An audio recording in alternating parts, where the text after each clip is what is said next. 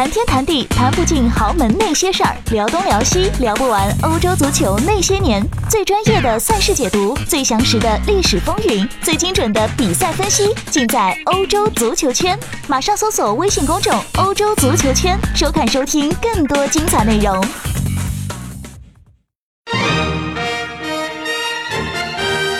亮点英超。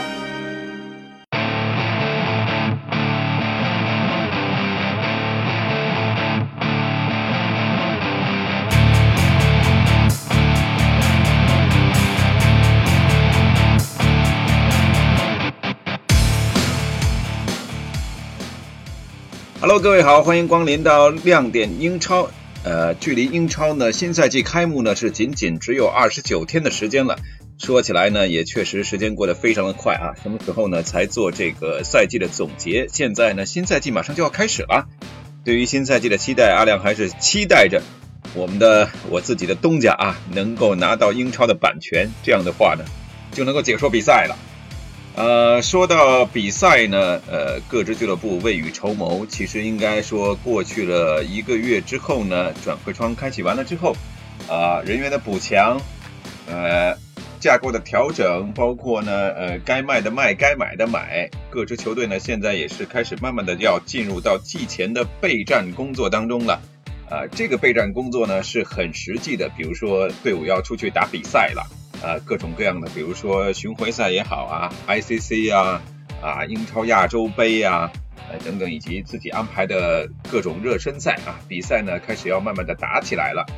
因为新人到位，新帅可能也到位了，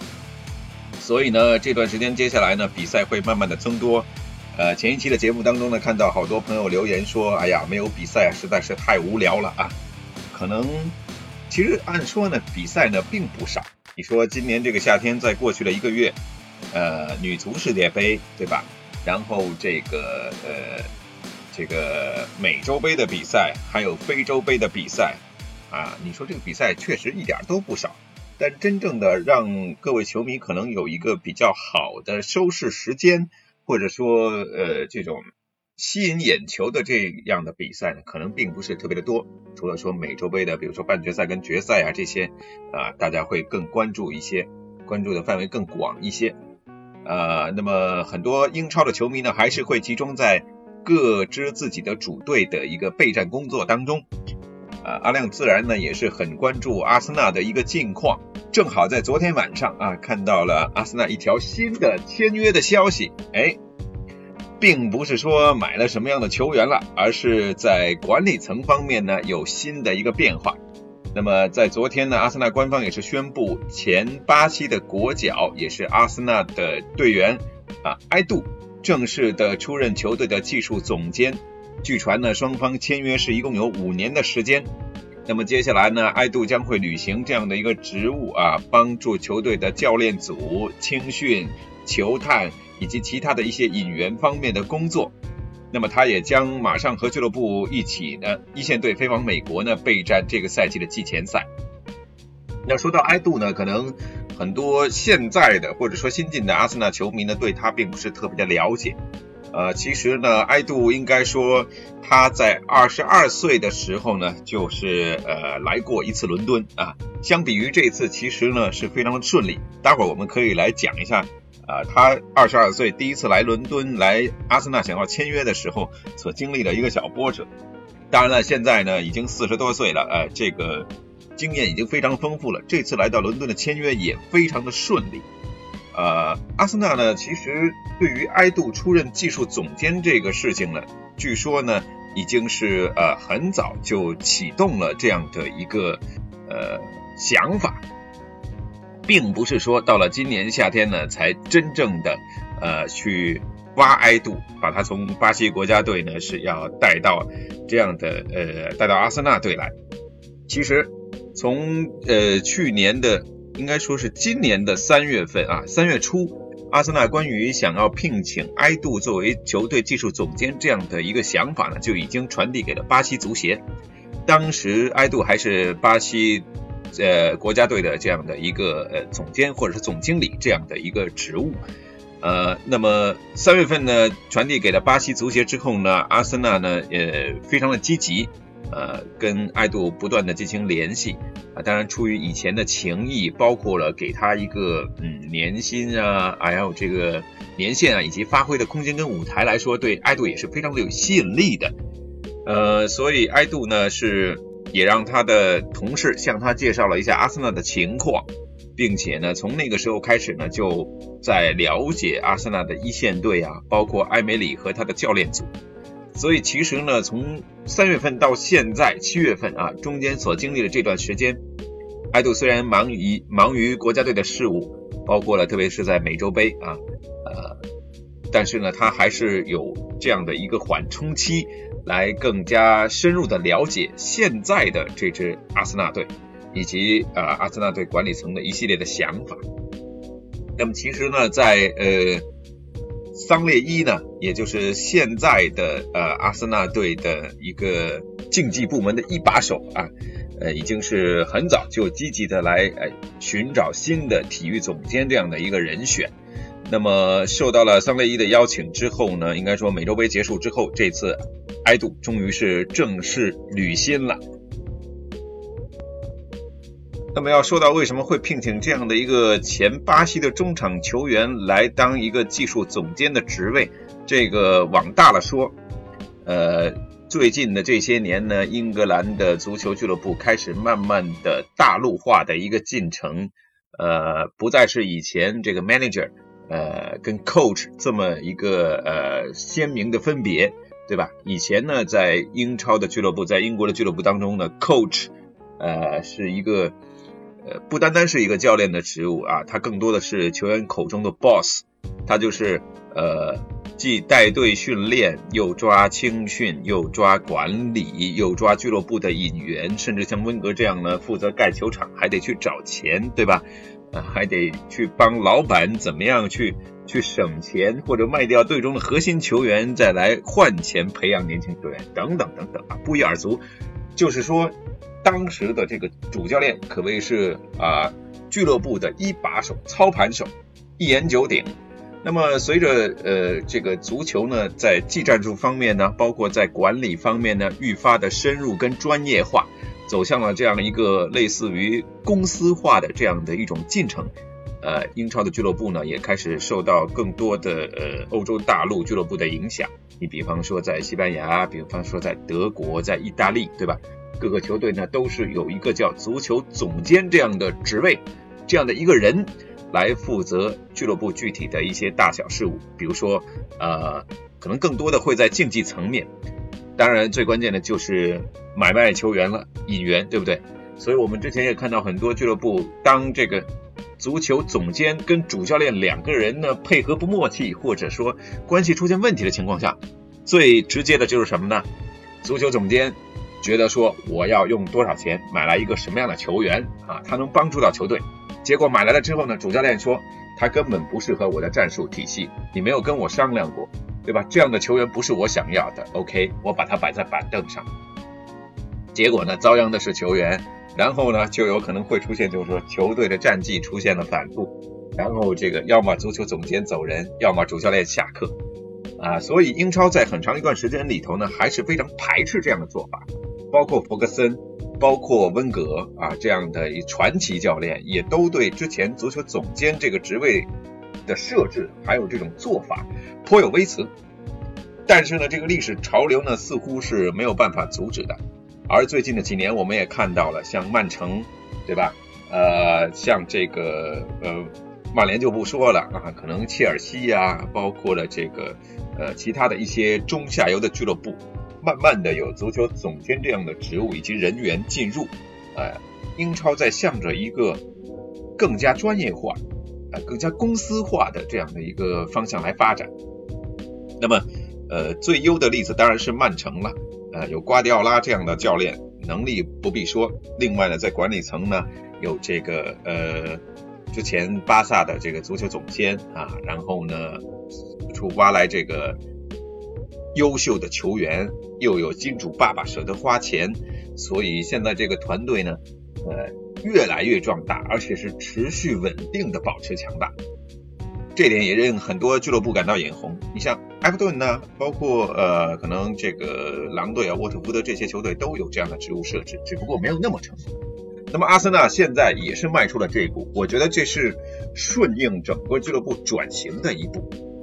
为什么之前比如说米林斯塔特呃来了之后成绩效果也一般，而且这个后面可能桑雷伊啊，包括什么谈判专家呀、什么转会专家这些，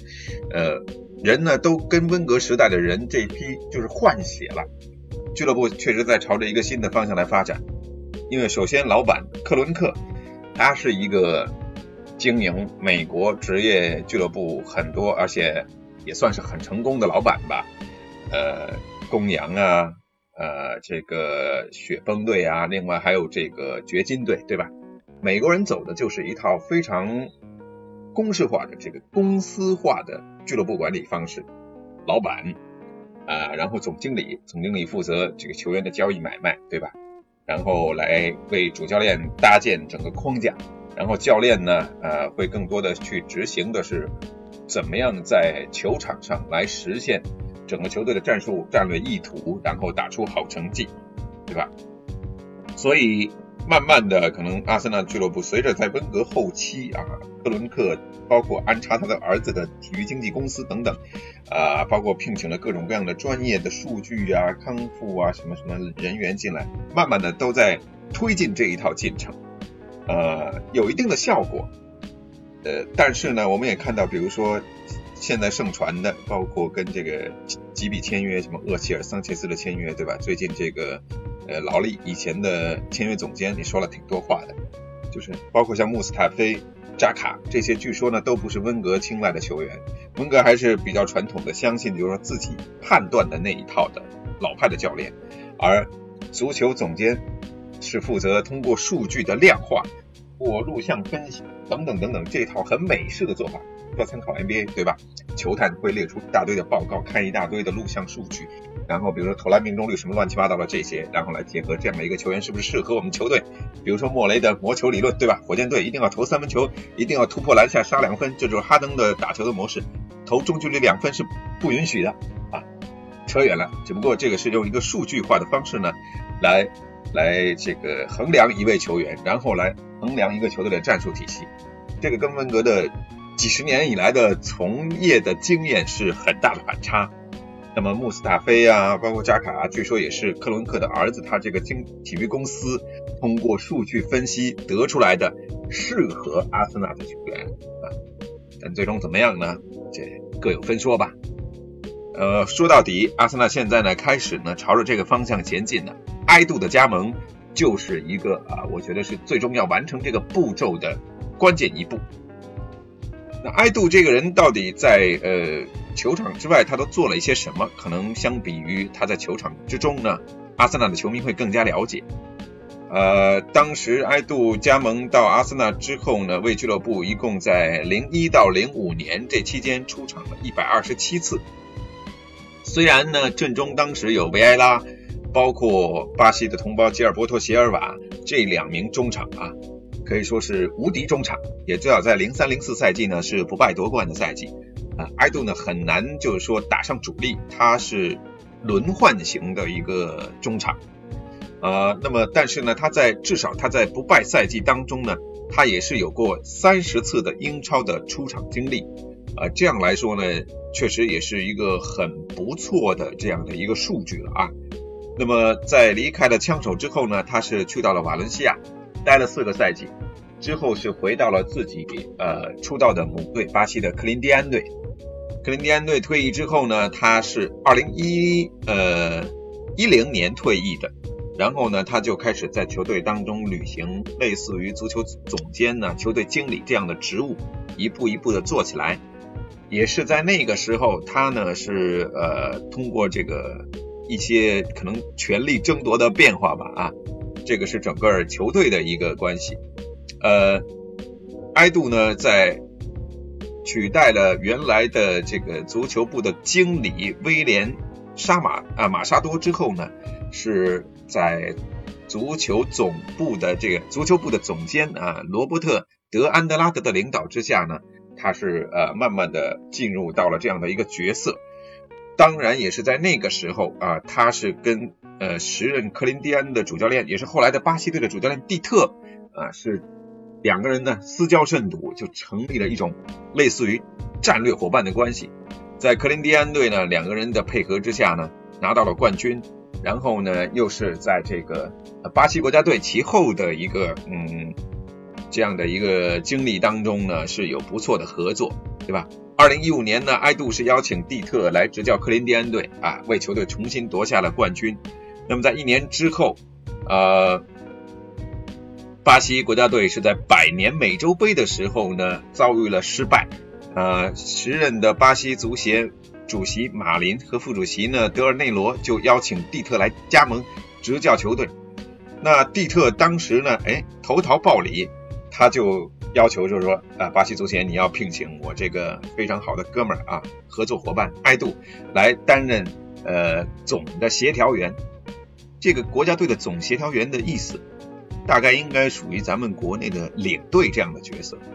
呃，也相当于当时呢，埃杜在俱乐部当中的体育总监的这样的一个职务，就负责来统领国家队的建设。虽然跟领队好像也不太一样啊，领队在我们国内好像更多的是负责 这个精神层面或者人际关系之间的一些东西。呃，埃杜呢，可能在球员选拔，包括呃球员的这个使用、呃发掘当中呢，甚至包括青年队啊，他都有更多的参与。也就是类似于一个球探兼经理的角色，帮助蒂特来选人用人。呃，当然，蒂特在这个执教当中的选人用人也受到了巴西国内的一些呃争议。二零一八年的夏天呢，巴西队本来是踌躇满志，希望能够在俄罗斯好好表现，但是呢，他们被挡在了四强之外啊，输给了比利时。不过，埃杜和蒂特两个人呢，因为他们的成绩还算不错，就是包括在人际关系的处理当中呢，也都还做得还可以，所以呢，两个人都被留任啊，一直达到这个美洲杯。呃，但是呢，这个在俄罗斯世界杯当中啊，埃杜可能也还暴露出了一些他在作为球队的领队啊、体育总监这方面的一些不足，嗯。应该说，在整个的一个呃巴西国家队的工作当中，他的一开始还是非常成功的。前几个月里头，他就帮助球队在美洲的整个呃预选赛的排行榜当中排名第六，然后呢，在连续赢下了九场比赛当中的积分榜还领先了十分，这是一个非常甜蜜的开端。呃，当然了，他还在改善球员的这个生活啊，包括旅行打比赛的生活条件当中呢，呃，非常的受到球迷的爱戴。就是说，哎，他毕竟是球员出身嘛，所以球员在这个旅途当中打比赛会经历一些什么困难啊，或者生活起居上需要什么样的照料，他会非常的清楚，也能够把这方面的经验，包括一些呃东西传达给新的人啊，包括给他们安排更好的条件，对吧？呃，这些呢都是受到了球迷的欢迎，但是呢，刚才也提到过了，呃，四分之一决赛他们输给了比利时，这个蜜月期就结束了。蜜月期结束还不要紧啊，埃杜为什么说暴露出来有一些不成熟的方面呢？呃，我们来看下面这个小故事，在二零一八年俄罗斯世界杯之前呢，呃，包括巴巴西的预选赛那段后面这个起势的阶段啊，埃杜是很经常。跟各路的巴西记者呀，这些呢进行交流的，对吧？呃，很喜欢跟记者聊天儿啊，记者也通常也非常喜欢这样的人物，对吧？你能畅所欲言，我能从你这儿得到很多消息源，我能写稿子，对吧？养活。那埃杜呢，当时还是一个畅所欲言的人，结果在俄罗斯世界杯呢期间，包括俄罗斯世界杯之后，他的压力太大，对吧？国家队好像也开始慢慢，呃。让他呢，在这个谈话的份额当中呢，是给他削减。呃，据说啊，在俄罗斯世界杯期间呢，嗯，因为有球员的亲属，主要是这个跟埃杜进行抱怨，这是巴西的主要报纸《圣保罗报》的一个报道，说这个头牌球星内马尔啊，他凭什么有这个家庭的特权？为什么呢？因为很多其他的球员，他们的亲属可能随同的，不能跟亲属住一个酒店。我相信这个也应该是很多球队的一个严明的纪律要求啊。据说有一百二十多个人不得不住在索契啊周围的其他的一些酒店里。但是呢，内马尔呢偏偏是一个例外。内马尔被他的最亲密的伙伴啊被允许呢呃在同一家酒店入住。呃，另外呢，据说呢，内马尔在世界杯期间呢，还把很多的这个女生啊带进了酒店去开 party。呃，这一点呢，虽然不知道是不是能够完全证实，也不知道这些女孩呢到底是呃是不是亲戚朋友啊什么之类的啊，反正这些咱们管不着。但是啊，内马尔应该说破了这个例，而且呢，他是让人感觉他在团队当中特殊的一个享有这样的特权啊。那么其他的球员可能私下里有意见了，对吧？啊，某位不肯透露姓名的球员怎么怎么样？呃，不具名的球员指出什么什么什么。这些呢，报给媒体之后，那这岂不是乱了吗？对吧？这就一锅粥了呀。埃杜这个工作就不好做了。呃，那么在输给比利时之后，本来大家情绪就都不好，对吧？媒体情绪不好，球迷情绪很差。那么埃杜这时候出来呢，可能他心里也烦。啊，接受采访的时候，不小心啊，这个口不择言，他说了：“自从我。”跟这个内马尔在朝夕相处之后啊，我发现啊，真的是啊，要当内马尔不容易，要当内马尔身边的朋友也不容易。为什么呢？因为内马尔啊，就是一个男孩啊，啊，男孩。哎呀，但是这一说，他觉得错了，说抱歉，呃，我说的是啊，要成为内马尔这样的一个，对吧？年轻的球星顶着这么大的压力不容易啊，他。这个不再不再是一个男孩，话讲不清楚，但是呢，这个就媒体只要抓住捕风捉影，或者说断章取义就可以了。抓住说啊，内马尔是个男孩，对吧？哎，说他不成熟，说他对吧踢得不好啊，就罢了，还在场外搞那么多风波。可能从埃杜的内心，他是想讲的就是说，内马尔作为一个年轻的巨星。承担的这么大的压力很难啊，要成为内马尔很难。他呢，既需要面对外界给他的一个呃，必须要成熟，是一个男人这样的一种要求跟压力，但他呢，其实呢，又呃人嘛啊，对吧？始终是一个人，他也会表现出他不成熟的一面。但是可能这个词不达意，或者说表达上面呢，因为情绪的影响呢不够到位，所以哎，这个啊。发布会上面说的这句话就被针对了，这被认为是巴西国家队自2014年1比7惨败给德国之后最差的一次新闻发布会的发言。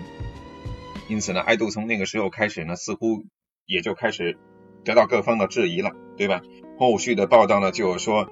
啊，埃杜呢在跟巴西国家队这个联系友谊赛的时候呢，就没能找到一些强队呀。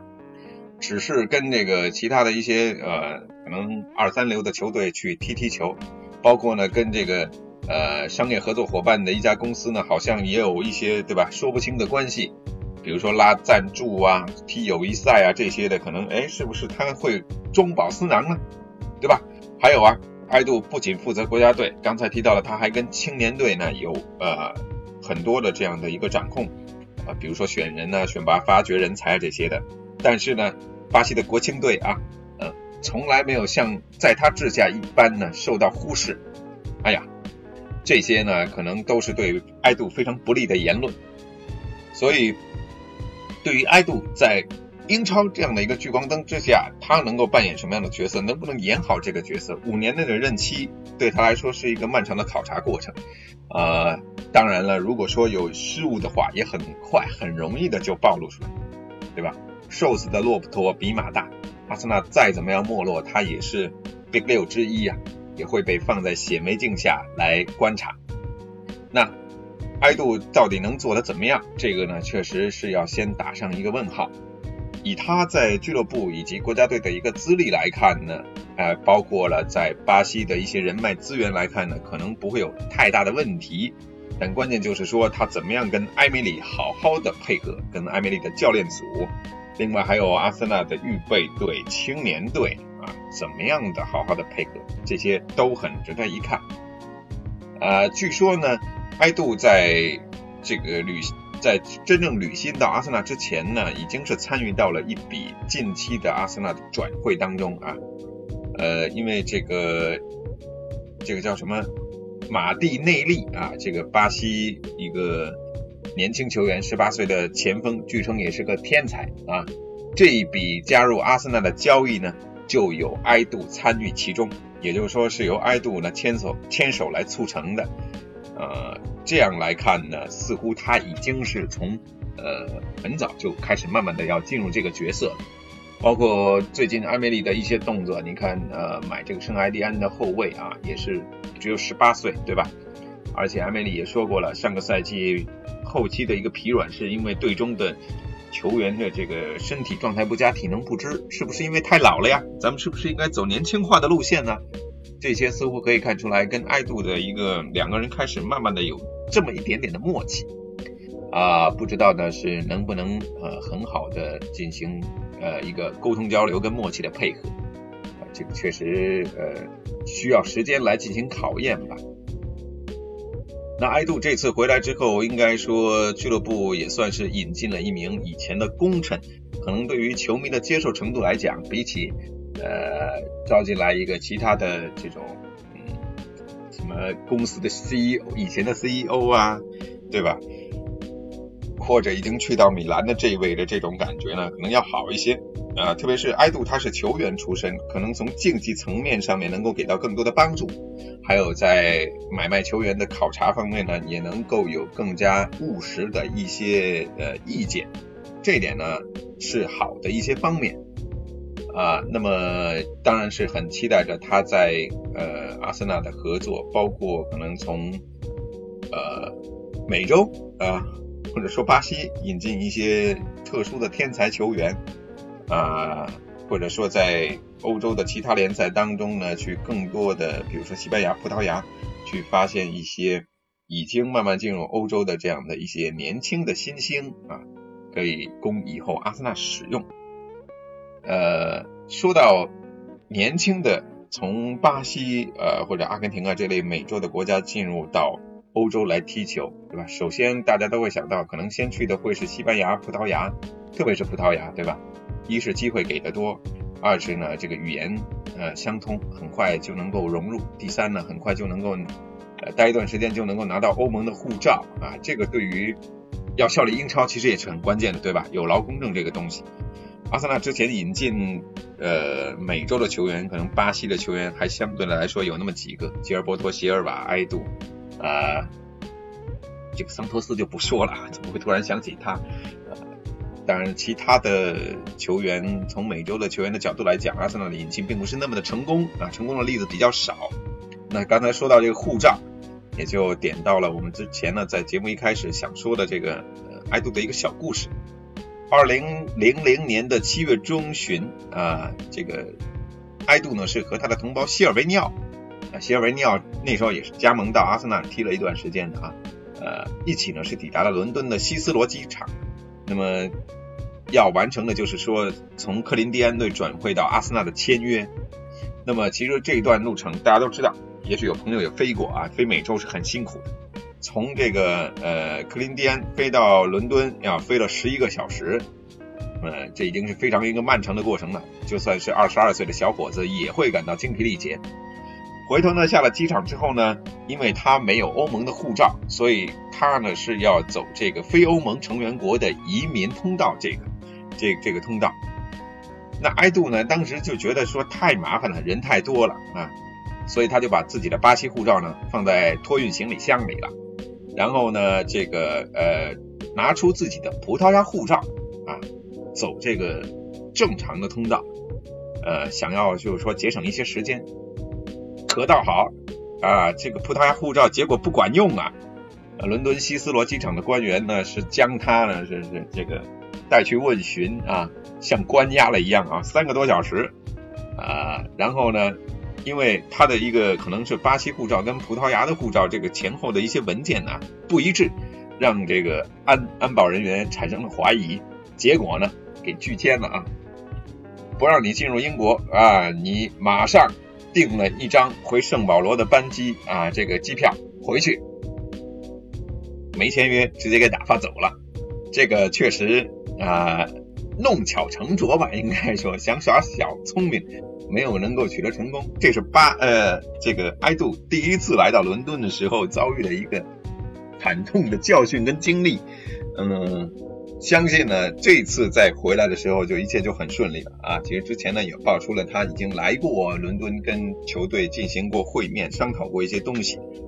呃，希望呢。从今年的三月份一直到现在啊，四个月过去了，埃杜也算是呃中信守义的一个人。他说了，我巴西队踢完美洲杯，我再考虑俱乐部以及我之后改换门庭的事情，对吧？说到做到。呃，希望他这次的履新呃能够真正的给阿森纳带来一些新的气象。当然了，除了说这个马蒂内利这样的十八岁的年轻的小球员之外呢，是不是能给阿森纳挖到更多的好球员？呃，这么一想，比如说以前呢，在 AC 米兰，嗯，对吧？呃，主要是在意甲这方面挖掘这个呃美洲球员会比较发达的一些地区，呃，能够买进一些不错的人，卢尼尼奥啊啊，这个也曾经带来过一些不错的球员，不知道阿森纳会不会有点儿这个向巴西化的方向来靠拢啊？值得期待，呃。当然了，也有球迷，我看到他们说了啊，你来了什么足球总监啊，来了什么这个呃技术人员呢，来了谈判专家有什么用？关键你没有钱呢，你没钱空手套白狼的去跟人谈谈什么呢？看中了谁都没有用啊，这个也确实是一个问题，嗯，就看老板了啊，所以如果老板不换，看起来呢也是这个换汤不换药。呃，不过从这样的一个角度来讲，至少说，怎么讲呢？呃，整个的一个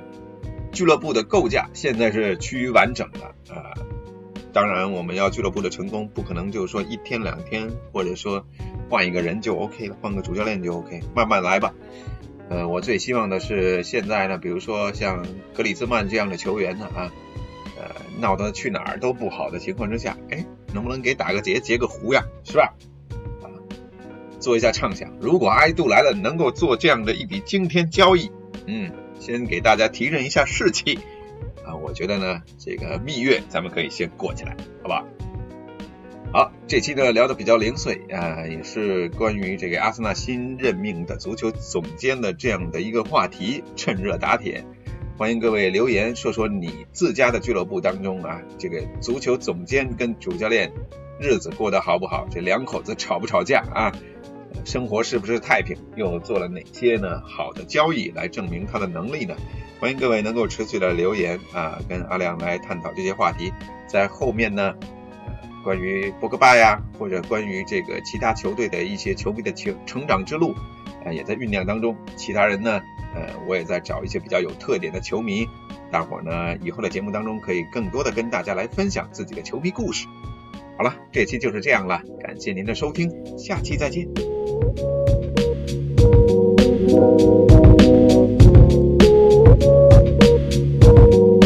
you